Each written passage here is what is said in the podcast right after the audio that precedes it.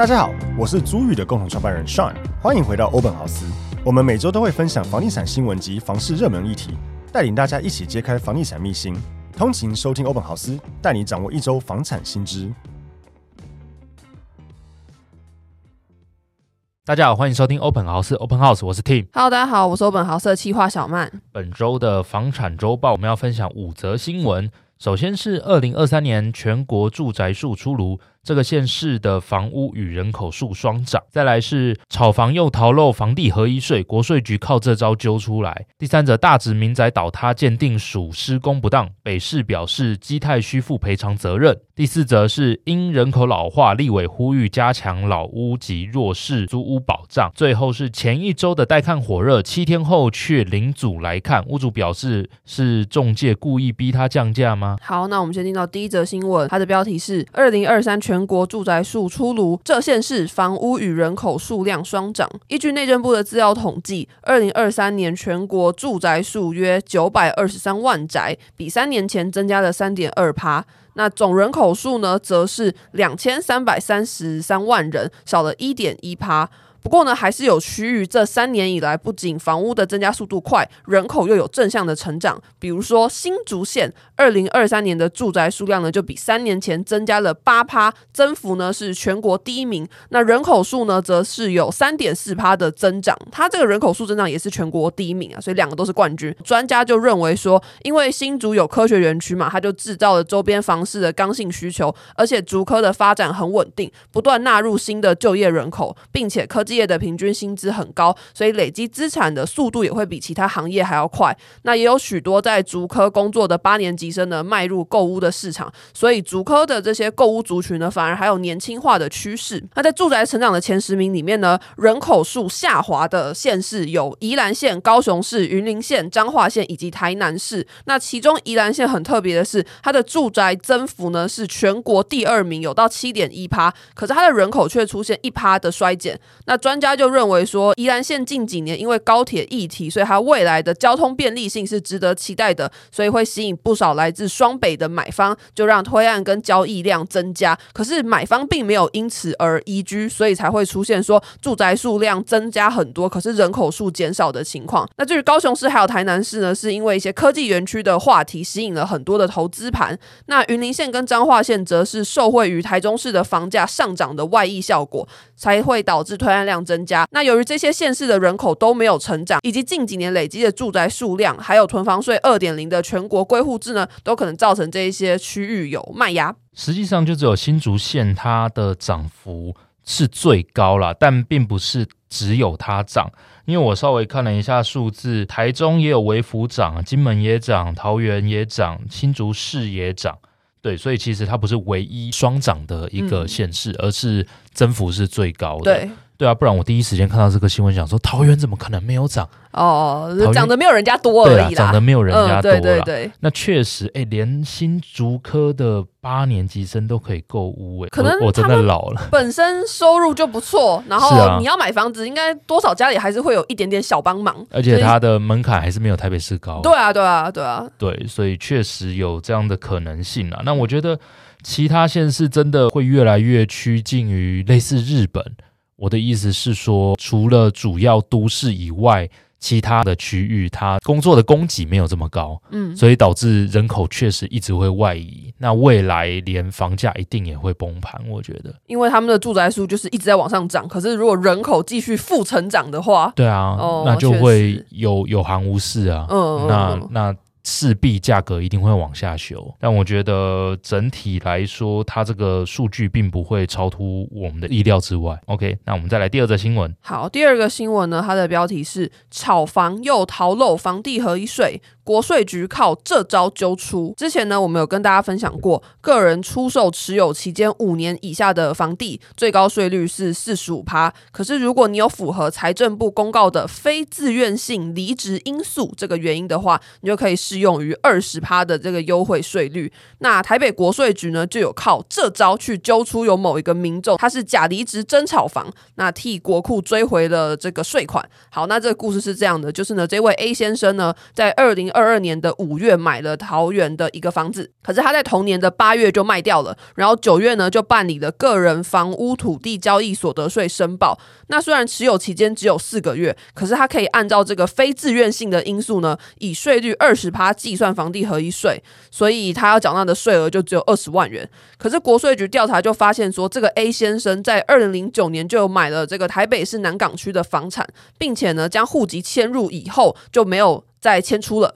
而且这个 A 先生持有桃园房地产的期间呢，也没有办理户籍登记，等于说他没有一个实际居住的事实。那另外，这个 A 先生户籍地的这个南港区的这个房子，离他工作的地点在新北市的汐止，只有大概三公里的距离。对照他在桃园的房子有五十二公里，车程要一点五小时，所以一般社会经验很难认定 A 先生是因为工作需求才买了桃园的房子。至于在判断说他有没有居住事实这件事情上，国税局也觉得不合常理，因为一来他的持有期间只有四个月，那国税局就觉得说，一般民众。如果要搬家，你光是整理呀、打包这些，就不太可能在四个月内搬入又再搬出。然后再来呢，他们也去查了这个通讯地址，或者说有没有缴管理费，然后依照这个去判断说到底有没有居住的事实。所以呢，国税局就认定说，A 先生把这个桃园的房地产卖掉，并不符合非自愿性离职的这个因素，所以他应该要依照他的持有期间是在两年以内，以适用税率是四十五趴核定呢，他要缴四十五万元的税。那这个 A 先生呢，就是。不服嘛，就提出这个上诉。他的理由是因为公司结束营业之后离职，导致说他没有办法缴贷款而出售，所以他应该要适用于这个二十趴的优惠税率。但是国税局呢，就是调查这个 A 先生持有在五年以下的桃园房地，发现说他并不符合刚刚前面讲的优惠税率，所以呢复查之后还是决定要驳回。那最后台北国税局就是呼吁民众说，非自愿离职的原因而出售这个房地的话，你还是要去注意说你的这个非自愿离职有没有符合财政部公告的规范要件，但假设有的话，你确实还是可以用这个二十趴的税率，否则呢，你将会被补征税额。你如果要做这种偷鸡的事情的话，你要做戏做全套啊！你怎么会觉得国税局是白痴？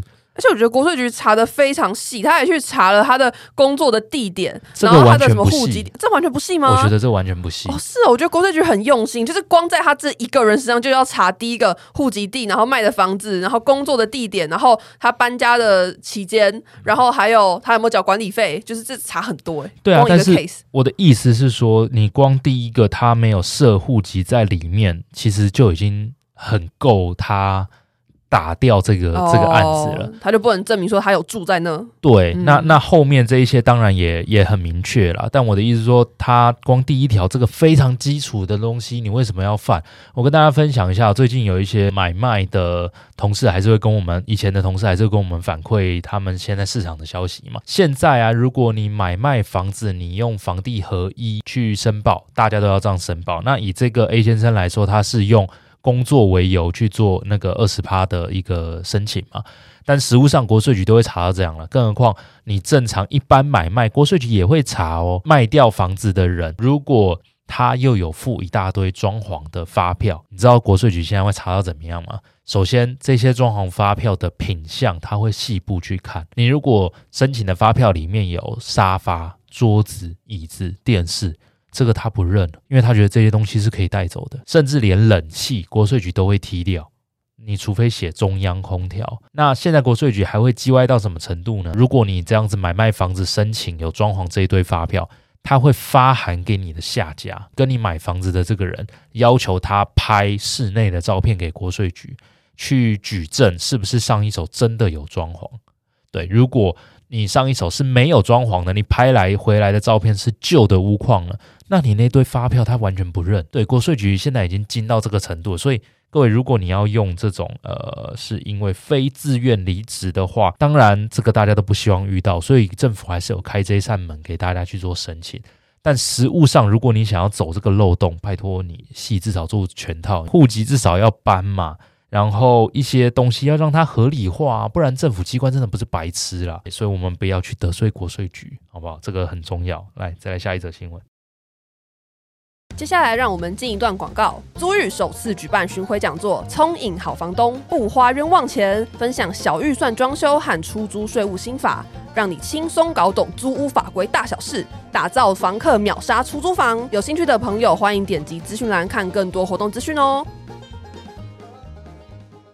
下一则新闻呢，是我们要更新一下这个大直民宅的最新消息。那会讲这个新闻呢，是因为近期有北市议员去质询的时候，他就根据这个报告内容去指出说，这个报告判断的有一些项目，是不是代表说这整个民宅倒塌跟基泰是没有关系的？北市建管处就回应说，这是一个误解，因为呢，这个雷达检测的这个报告只是代表说这个区域的地质特性。那依照整个鉴定结果呢，他们还是有。明确表明说，基泰的施工确实有造成邻房的损坏，所以市府呢也会要求基泰要负起修复还有损坏的赔偿责任，并不是像议员说的，就是哦，那鉴定报告代表说基泰跟这次的民宅倒塌完全没有任何关系。那建管处处长又强调说，这个鉴定报告是属于专业的技术分析，如果市民有任何疑问的话呢，都可以。提交给鉴定单位，那他们也可以要求要再一次的去进行鉴定，但是监管处同时也呼吁说，希望外界不要混淆这个里面的报告的资讯。总结来讲，政府的报告还是基泰会有一定的责任。对对对对对，并不是像就是这几天新闻上讲的说，议员表示是不是跟基泰没有关系？嗯，我觉得这个一定他有责任，不会没有责任。大家知道，如果你家附近有建案在动工的话。基本上都会有结构技师来跟你们联络，然后我会需要检查在动工之前你们房子室内的状况如何，他会来去做这些记录。那如果因为动工的途中有更多的裂痕或怎样的，这样才有个依据。对，所以正常标准程序，他我相信他们应该有做这样的事情，所以可以前后比对做这些依据的话，不可能基泰没有责任。OK，那再来下一则新闻。好，再来第四个新闻的标题是。因应人口老化，立委呼吁要加强老屋以及弱势租屋的保障。立委呢在审查住宅法修正草案的时候，就表示说，现在的老屋呢已经难以因应人口老化的趋势，所以我们的修法应该要纳入国际标准，并且呢，他也要求说，建物应该要加强无障碍的设计。那社宅呢，同时也应该要提高弱势住民的比例，并且纳入重大伤病与新住著名的申请权。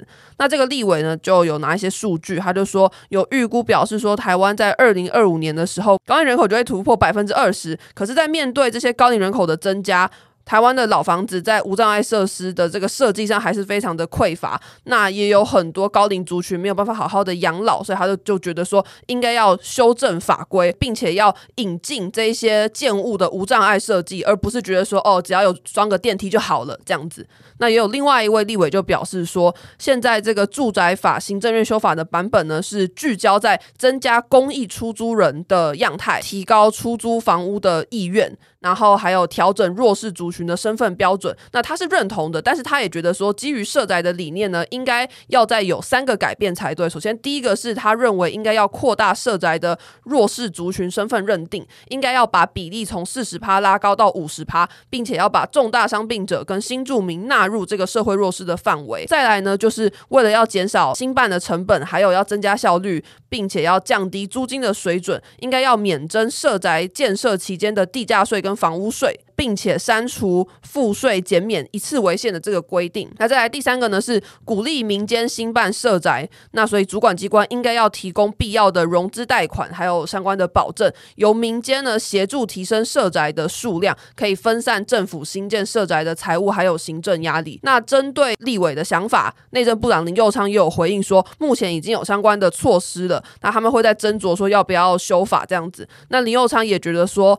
法制上如果过度提升弱势的比例的话，可能会有标签化的疑虑，而且主管机关呢，应该也要有因地制宜的调整空间，而不是就是说哦，全部直接提高弱势的比例这样子。关于人口老化跟房子老，这我之前应该有大家跟大家讲过，我也很想要做这件事情，但实务上就是屋主们真的不愿意租房子给长辈啊。针对这个状况，如果要排除，就除非你诱之以利嘛，你要让他明确知道租给这些长辈。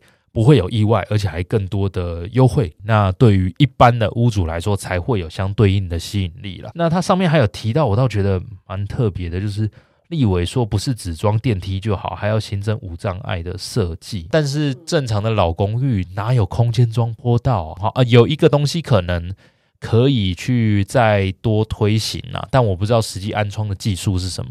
你有看过有那种老公寓有那个呃楼梯间有那种齿轮的椅子可以坐着，它会顺着扶手这样一直上。对，我看过，我看过，对吗？对对，就。那可能也是一个方法啦，但我不知道那个装起来一一组的费用要多少。举例来说，装完一到二楼或一到五楼好了，应该也要个十几二十万要吧？嗯，对啊，那装一台电梯的话，大概是。一两百万，虽然还差个十倍啦，嗯，但是电梯的便利性还是高很多。它不是只有老人或者是行动不便的人可以坐，所以我会觉得立委提出这些想法很好，但实际执行上，他们有没有提出更具体的东西，会是我觉得执行上更好的一个方式。OK，再下一则新闻。好，接下来是最后一个新闻，它的标题是：前一周带看火热，七天后却零组来客。屋主呢就表示说，会不会是房仲在故意逼他降价？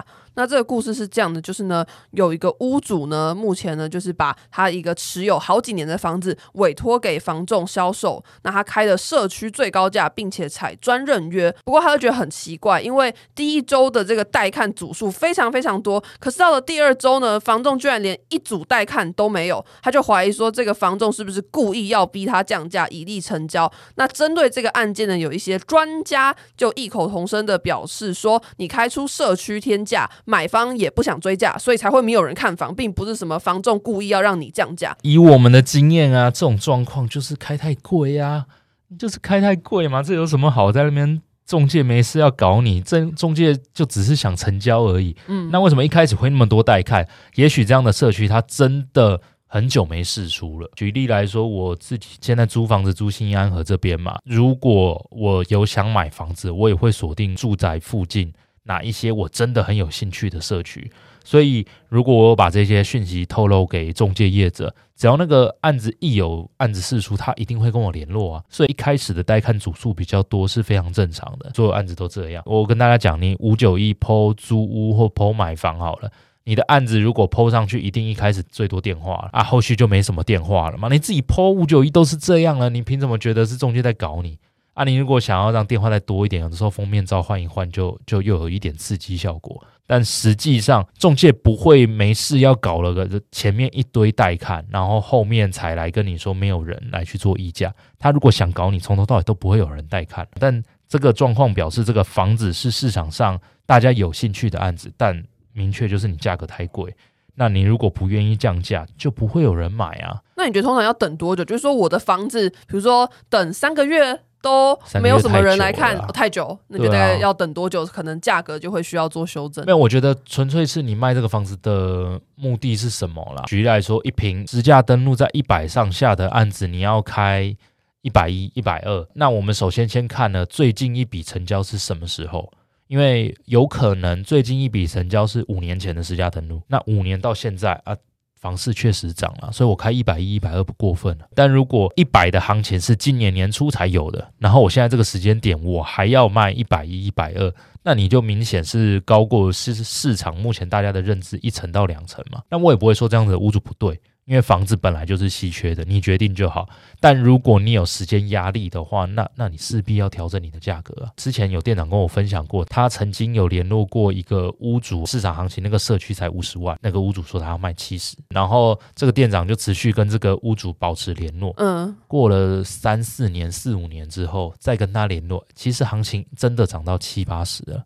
哦，是哦，他的认知还是七八十，OK 啊，那现在他就符合行情了，嗯嗯嗯，对，所以我的意思是说，你想卖什么价格，那就是当下这个时间点，你有没有急着要卖？你没有急着要卖，你可以开着啊，没关系啊，嗯、你你可以等通膨或房价真的有一天涨上来，那就涨上来了，但时间成本你要能忍受。那如果像这个新闻的屋主，你如果有时间急迫性，那就是房子要降价了，那么多人看，一定有人喜欢的，对，但就是价格问题而已。没有卖不掉的房子，只有卖不到的价格。那接下来就进到我们的哎呦我的房时间。本周呢，我们邀请了 Sean 来分享最让你感到头痛的屋主、房客或者是房子是。其实不是头痛，就是这次遇到，因为我们现在有在做这个台北市第四期的社会住宅，然后其实我发现。很多屋主都对这个有很大的误解。像我们前几天才遇到一个屋主，他说就是他。